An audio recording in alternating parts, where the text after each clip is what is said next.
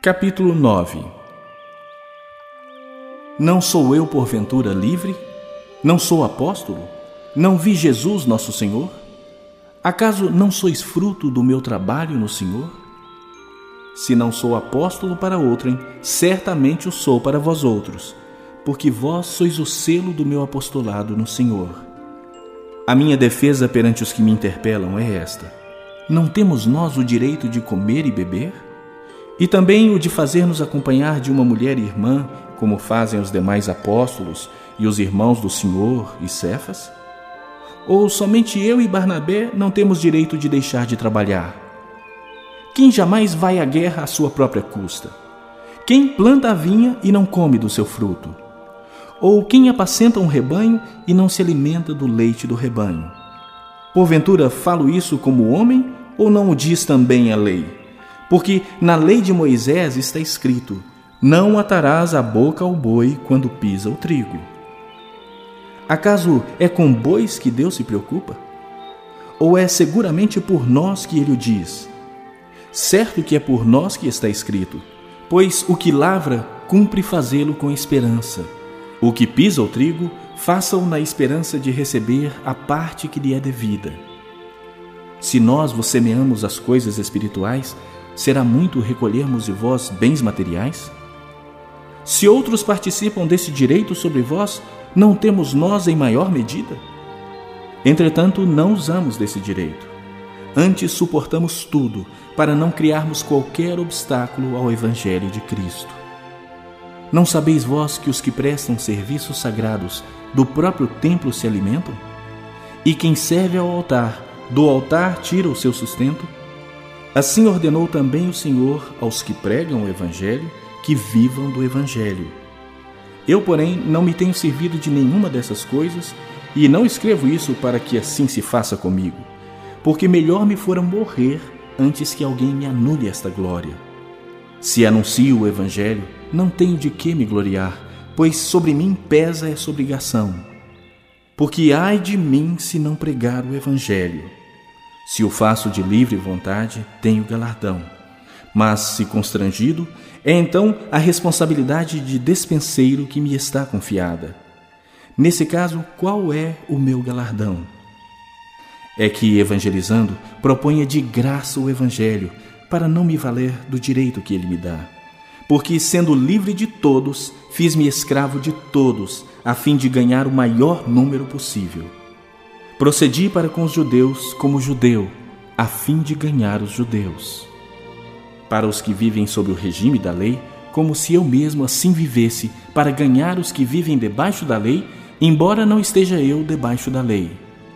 Ao sem lei, como se eu mesmo fosse, não estando sem lei para com Deus, mas debaixo da lei de Cristo, para ganhar os que vivem fora do regime da lei Fiz-me fraco para com os fracos, com o fim de ganhar os fracos. Fiz-me tudo para com todos, com o fim de, por todos os modos, salvar alguns. Tudo faço por causa do Evangelho, com o fim de me tornar cooperador com ele. Não sabeis vós que os que correm no estádio, todos na verdade correm, mas um só leva o prêmio? Correi de tal maneira que o alcanceis. Todo atleta em tudo se domina aqueles para alcançar uma coroa corruptível, nós, porém, a incorruptível. Assim corro também eu, não sem meta. Assim luto, não como desferindo golpes no ar, mas esmurro meu corpo e o reduzo à escravidão, para que, tendo pregado a outros, não venha eu mesmo a ser desqualificado.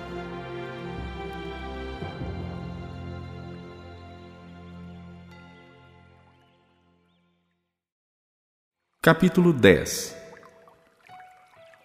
Ora, irmãos, não quero que ignoreis que nossos pais estiveram todos sob a nuvem e todos passaram pelo mar, tendo sido todos batizados, assim na nuvem como no mar, com respeito a Moisés.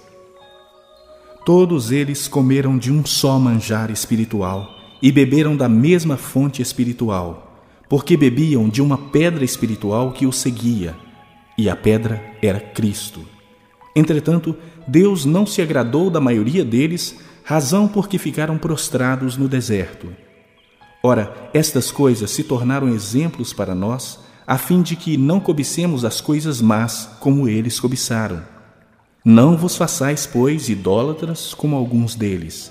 Porquanto está escrito: O povo assentou-se para comer e beber e levantou-se para divertir-se.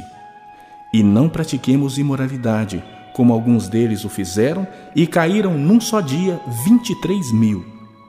Não ponhamos o Senhor à prova, como alguns deles já fizeram, e pereceram pelas mordeduras das serpentes. Nem murmureis, como alguns deles murmuraram e foram destruídos pelo exterminador. Estas coisas lhe sobrevieram como exemplos e foram escritas para advertência nossa, de nós outros, sobre quem os fins dos séculos têm chegado. Aquele, pois, que pensa estar em pé, veja que não caia. Não vos sobreveio tentação que não fosse humana, mas Deus é fiel e não permitirá que sejais tentados além das vossas forças.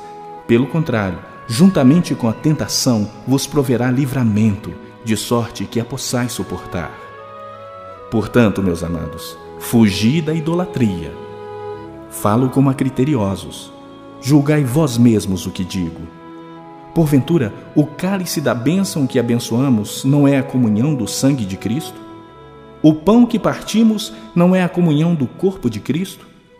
Porque nós, embora muitos, somos unicamente um pão, um só corpo, porque todos participamos do único pão. Considerai o Israel segundo a carne. Não é certo que aqueles que se alimentam dos sacrifícios são participantes do altar? Que digo, pois? Que o sacrificado ao ídolo é alguma coisa? Ou que o próprio ídolo tem algum valor? Antes digo que as coisas que eles sacrificam é a demônios que as sacrificam, e não a Deus. E eu não quero que vos torneis associados aos demônios. Não podeis beber o cálice do Senhor e o cálice dos demônios. Não podeis ser participantes da mesa do Senhor e da mesa dos demônios. Ou provocaremos zelos no Senhor? Somos acaso mais fortes do que Ele? Todas as coisas são lícitas, mas nem todas convêm. Todas são lícitas, mas nem todas edificam. Ninguém busque o seu próprio interesse, e sim o de outrem. Comei de tudo que se vende no mercado, sem nada perguntardes por motivo de consciência, porque do Senhor é a terra e a sua plenitude. Se algum dentre os incrédulos vos convidar e quiserdes ir, comei de tudo que for posto diante de vós, sem nada perguntardes por motivo de consciência. Porém, se alguém vos disser, isto é coisa sacrificada a ídolo, não comais, por causa daquele que vos advertiu e por causa da consciência. Consciência, digo, não a tua propriamente, mas a do outro. Pois por que há de ser julgada a minha liberdade pela consciência alheia? Se eu participo com ações de graças, por que hei de ser vituperado por causa daquilo por que dou graças? Portanto, quer comais, quer bebais, ou façais outra coisa qualquer, fazei tudo para a glória de Deus. Não vos torneis causa de tropeço nem para judeus, nem para gentios, nem tampouco para a igreja de Deus, assim como também eu procuro em tudo ser agradável a todos, não buscando o meu próprio interesse, mas o de muitos, para que sejam salvos.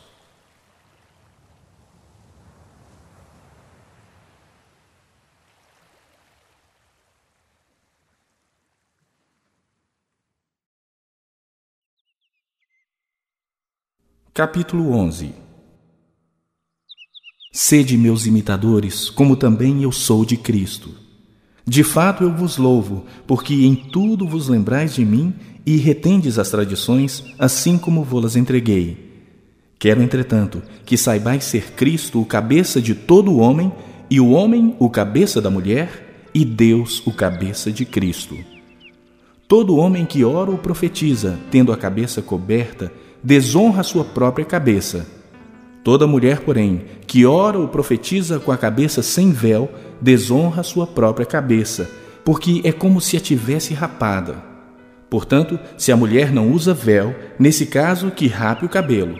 Mas se lhe é vergonhoso o tosquiar-se ou rapar-se, cumpre-lhe usar véu. Porque, na verdade, o homem não deve cobrir a cabeça, por ser ele imagem e glória de Deus, mas a mulher é glória do homem. Porque o homem não foi feito da mulher, e sim a mulher do homem.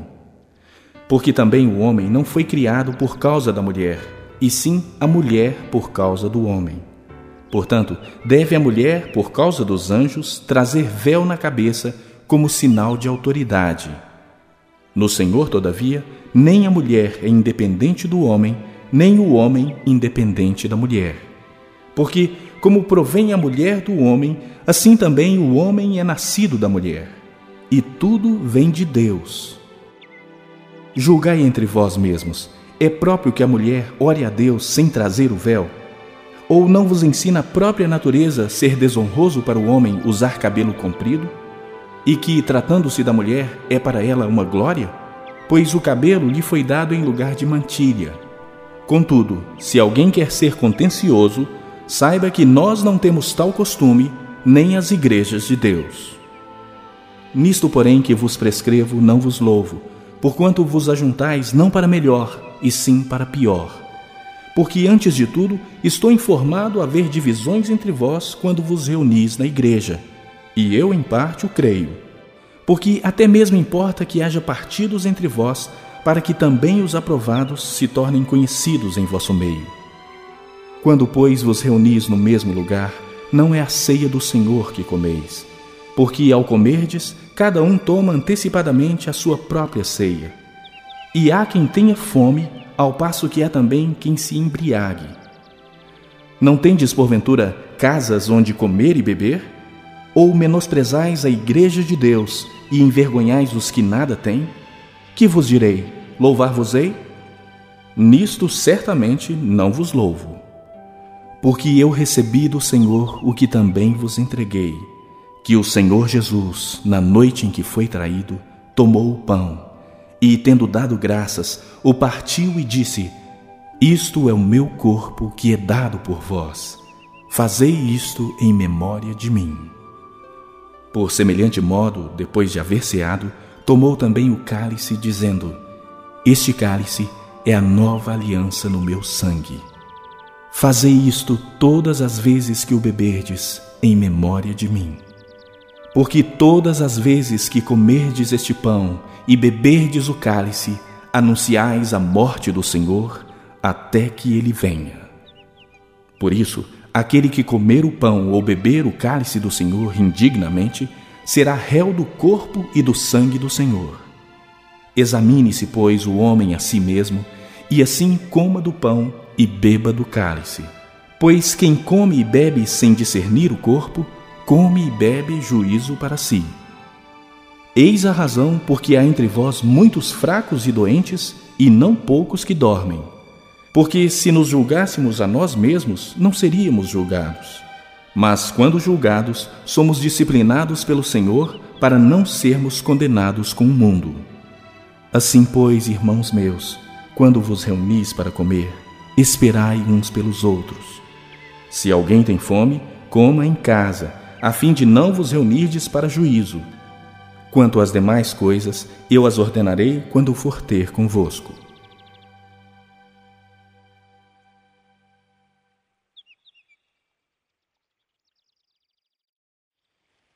Capítulo 12 A respeito dos dons espirituais, não quero, irmãos, que sejais ignorantes. Sabeis que outrora, quando ereis gentios, deixáveis conduzir-vos aos ídolos mudos, segundo éreis guiados. Por isso vos faço compreender que ninguém que fala pelo Espírito de Deus afirma anátema Jesus. Por outro lado, ninguém pode dizer Senhor Jesus senão pelo Espírito Santo. Ora, os dons são diversos, mas o Espírito é o mesmo. E também há diversidade nos serviços, mas o Senhor é o mesmo. E há diversidade nas realizações, mas o mesmo Deus é quem opera tudo em todos. A manifestação do Espírito é concedida a cada um, visando a um fim proveitoso.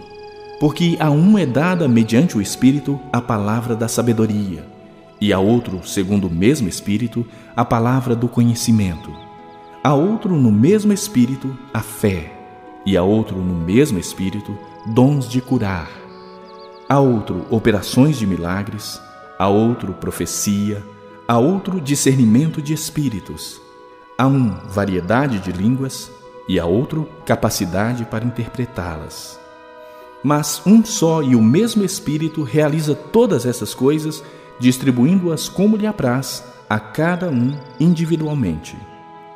Porque assim como o corpo é um e tem muitos membros, e todos os membros, sendo muitos, constituem um só corpo, assim também com respeito a Cristo.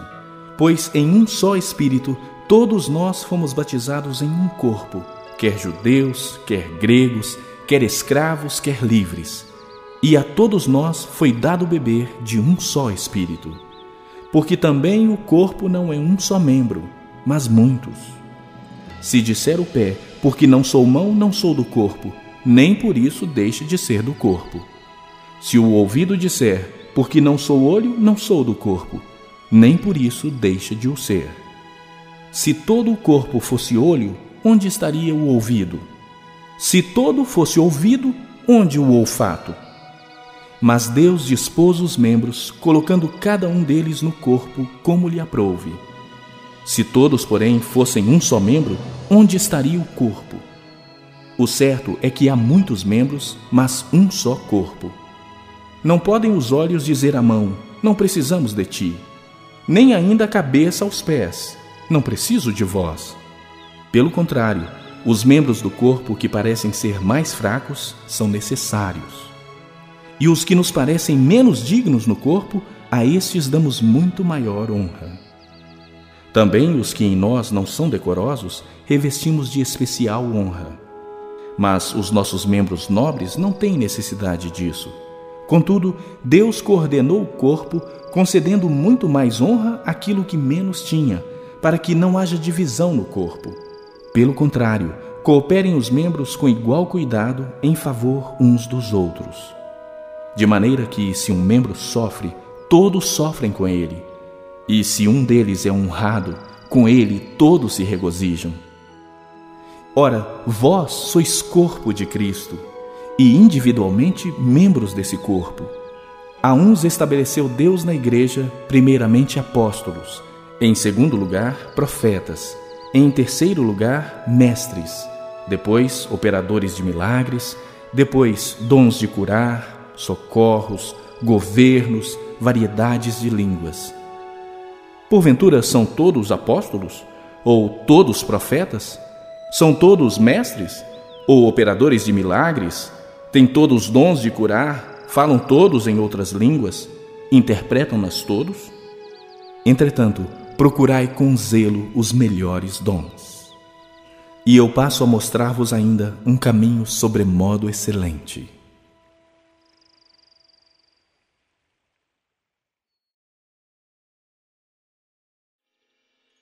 Capítulo 13 Ainda que eu fale as línguas dos homens e dos anjos, se não tiver amor, serei como bronze que soa ou como símbolo que retine. Ainda que eu tenha o dom de profetizar e conheça todos os mistérios e toda a ciência, ainda que eu tenha tamanha fé a ponto de transportar montes, se não tiver amor, nada serei. E ainda que eu distribua todos os meus bens entre os pobres e ainda que eu entregue o meu próprio corpo para ser queimado, se não tiver amor, nada disso me aproveitará. O amor é paciente, é benigno. O amor não arde em ciúmes, não se ufana, não se ensoberbece, não se conduz inconvenientemente, não procura os seus interesses, não se exaspera, não se ressente do mal, não se alegra com a injustiça, mas regozija-se com a verdade. Tudo sofre, tudo crê, tudo espera, tudo suporta. O amor jamais acaba, mas havendo profecias, desaparecerão. Havendo línguas, cessarão. Havendo ciência, passará. Porque em parte conhecemos e em parte profetizamos. Quando, porém, vier o que é perfeito, então o que é em parte será aniquilado. Quando eu era menino, falava como menino, sentia como menino, pensava como menino. Quando cheguei a ser homem, desisti das coisas próprias de menino, porque agora vemos como em espelho, obscuramente. Então veremos face a face. Agora conheço em parte, então conhecerei como também sou conhecido. Agora, pois, permanecem a fé, a esperança e o amor. Estes três, porém, o maior destes é o amor.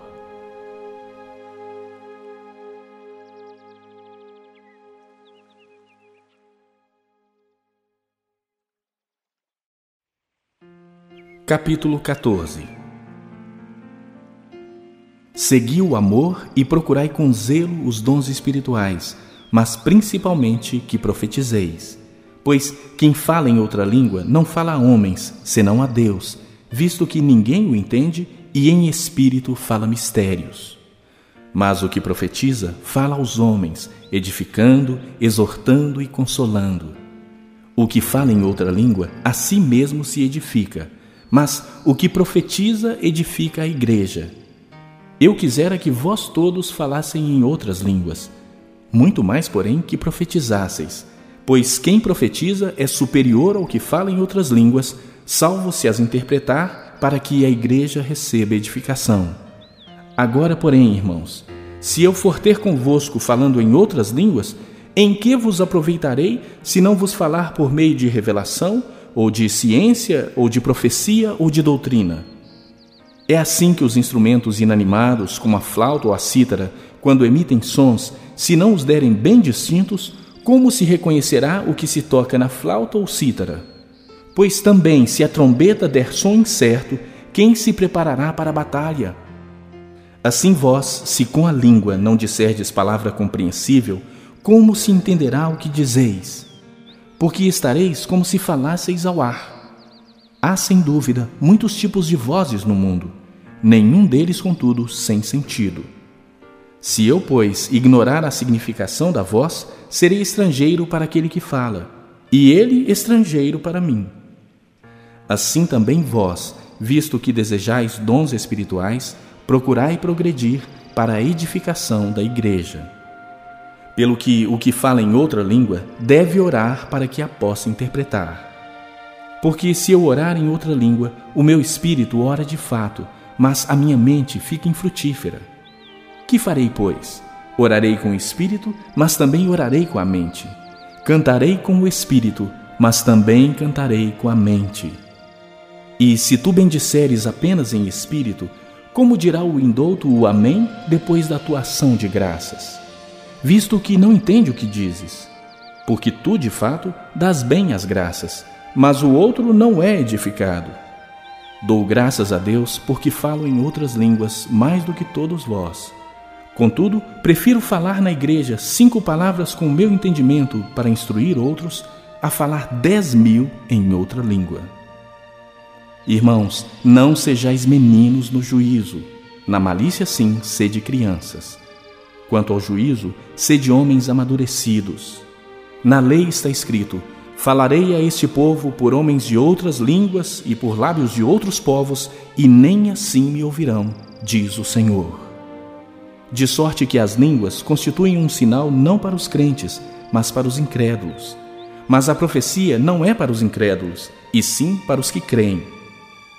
Se, pois, toda a igreja se reunir no mesmo lugar, e todos se puserem a falar em outras línguas, no caso de entrarem doutos ou incrédulos, não dirão porventura que estáis loucos?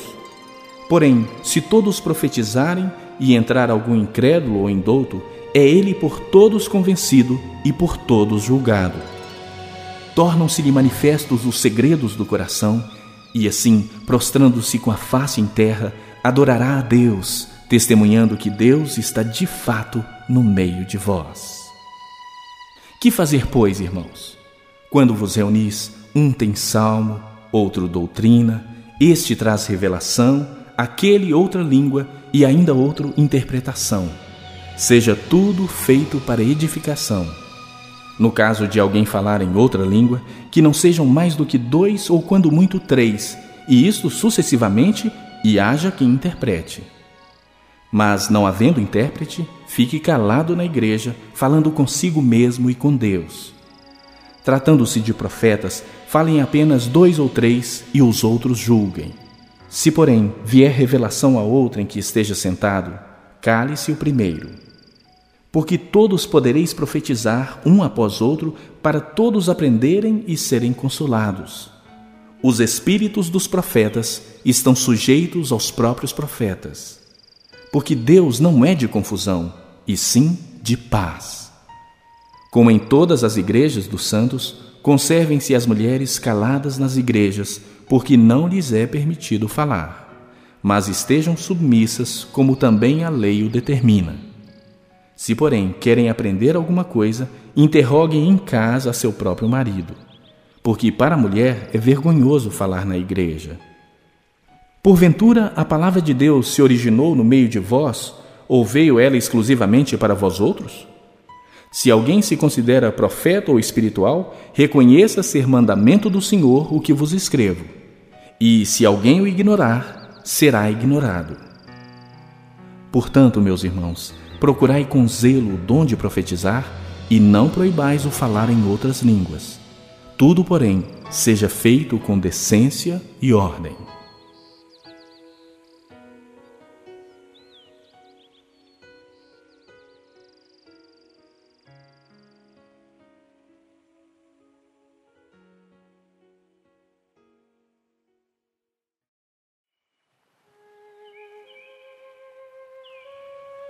Capítulo 15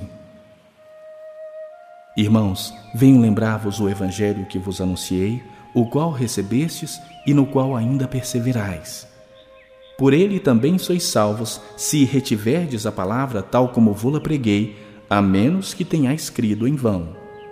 Antes de tudo, vos entreguei o que também recebi, que Cristo morreu pelos nossos pecados, segundo as Escrituras, e que foi sepultado e ressuscitou ao terceiro dia, segundo as Escrituras e apareceu a Cefas e depois aos doze. Depois foi visto por mais de quinhentos irmãos de uma só vez, dos quais a maioria sobrevive até agora, porém alguns já dormem. Depois foi visto por Tiago, mais tarde por todos os apóstolos, e afinal, depois de todos, foi visto também por mim, como por um nascido fora do tempo. Porque eu sou o menor dos apóstolos, que mesmo não sou digno de ser chamado apóstolo, pois persegui a igreja de Deus. Mas pela graça de Deus sou o que sou, e a sua graça que me foi concedida não se tornou vã. Antes trabalhei muito mais do que todos eles, todavia não eu, mas a graça de Deus comigo. Portanto, seja eu ou sejam eles, assim pregamos e assim crestes. Ora, se é corrente pregar-se que Cristo ressuscitou dentre os mortos, como, pois, afirmam alguns dentre vós que não há ressurreição de mortos? E se não há ressurreição de mortos, então Cristo não ressuscitou.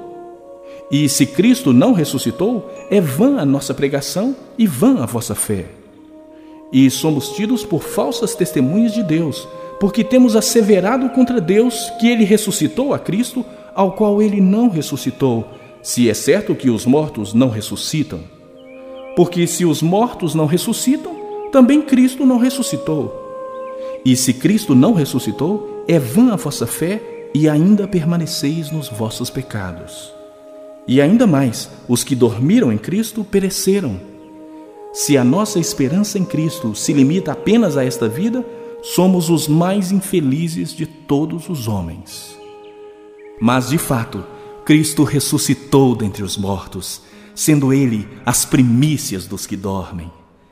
Visto que a morte veio por um homem, também por um homem veio a ressurreição dos mortos. Porque assim como em Adão todos morrem, assim também todos serão vivificados em Cristo. Cada um, porém, por sua própria ordem. Cristo as primícias, depois os que são de Cristo na sua vinda. E então virá o fim, quando ele entregar o reino ao Deus e Pai, quando houver destruído todo o principado, bem como toda potestade e poder. Porque convém que ele reine até que haja posto todos os inimigos debaixo dos pés. O último inimigo a ser destruído é a morte, porque todas as coisas sujeitou debaixo dos pés. E quando diz que todas as coisas lhe estão sujeitas, certamente exclui aquele que tudo lhe subordinou. Quando, porém, todas as coisas lhe estiverem sujeitas, então o próprio Filho também se sujeitará àquele que todas as coisas lhe sujeitou, para que Deus seja tudo em todos. De outra maneira, que farão os que se batizam por causa dos mortos? Se absolutamente os mortos não ressuscitam, por que se batizam por causa deles? E por que também nós nos expomos a perigos a toda hora? Dia após dia morro. Eu protesto, irmãos, pela glória que tenho em vós outros, em Cristo Jesus, nosso Senhor. Se, como homem, lutei em Éfeso com feras, que me aproveita isso? Se os mortos não ressuscitam, comamos e bebamos, que amanhã morreremos. Não vos enganeis, as más conversações corrompem os bons costumes. Tornai-vos a sobriedade como é justo e não pequeis, porque alguns ainda não têm o conhecimento de Deus. Isto digo para vergonha vossa. Mas alguém dirá: Como ressuscitam os mortos? E em que corpo vêm? Insensato! O que semeias não nasce se primeiro não morrer. E quando semeias, não semeias o corpo que há de ser, mas o simples grão, como de trigo ou de qualquer outra semente. Mas Deus lhe dá corpo como lhe aprouve dar, e a cada uma das sementes o seu corpo apropriado.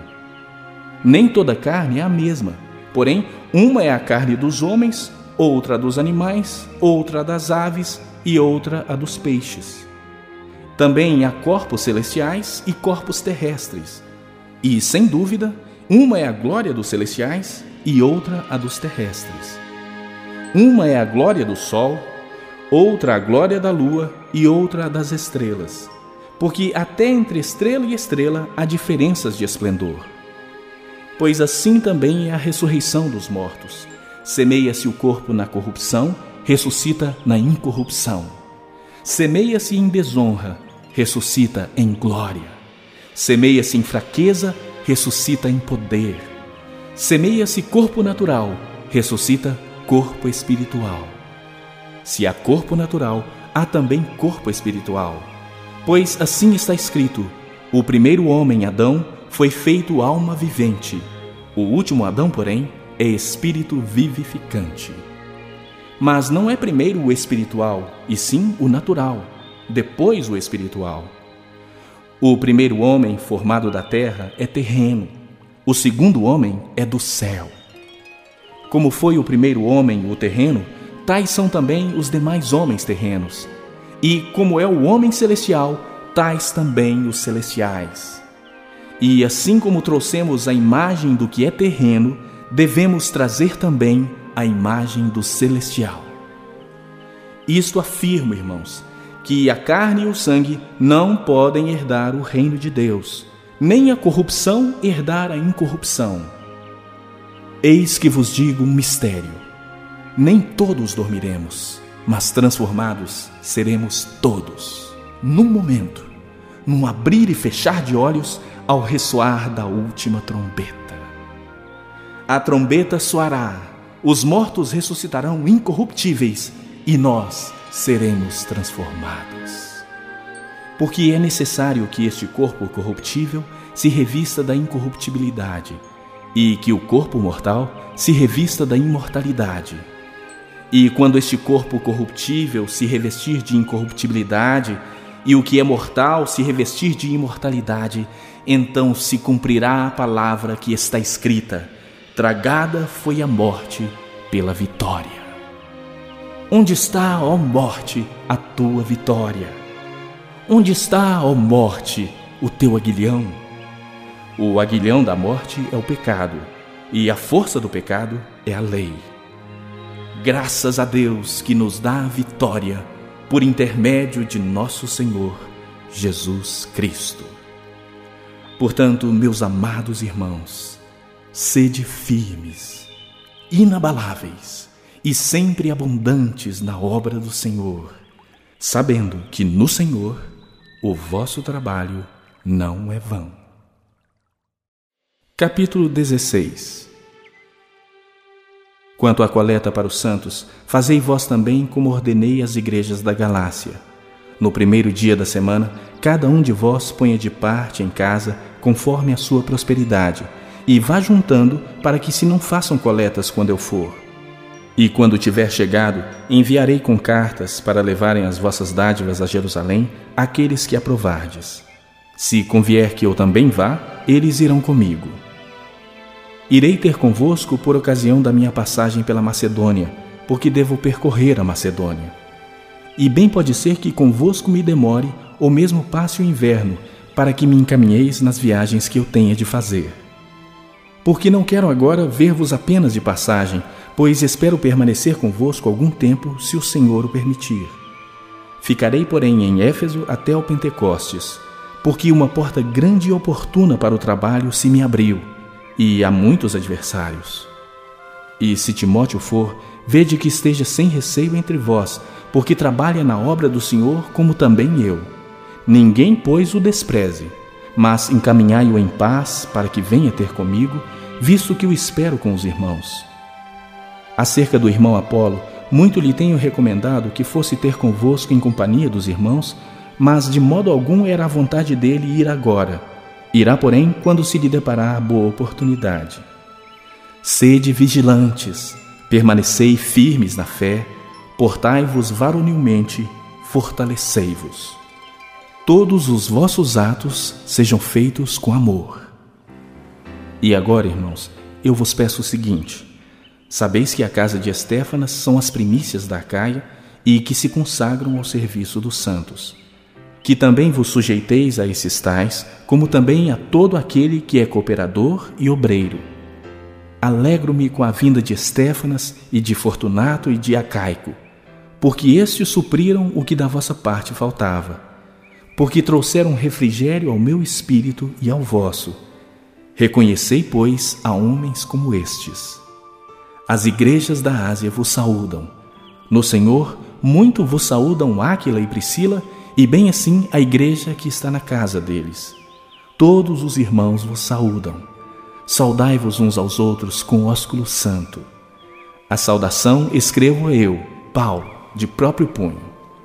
Se alguém não ama o Senhor, seja anátema. Maranata. A graça do Senhor Jesus seja convosco. O meu amor seja com todos vós, em Cristo Jesus.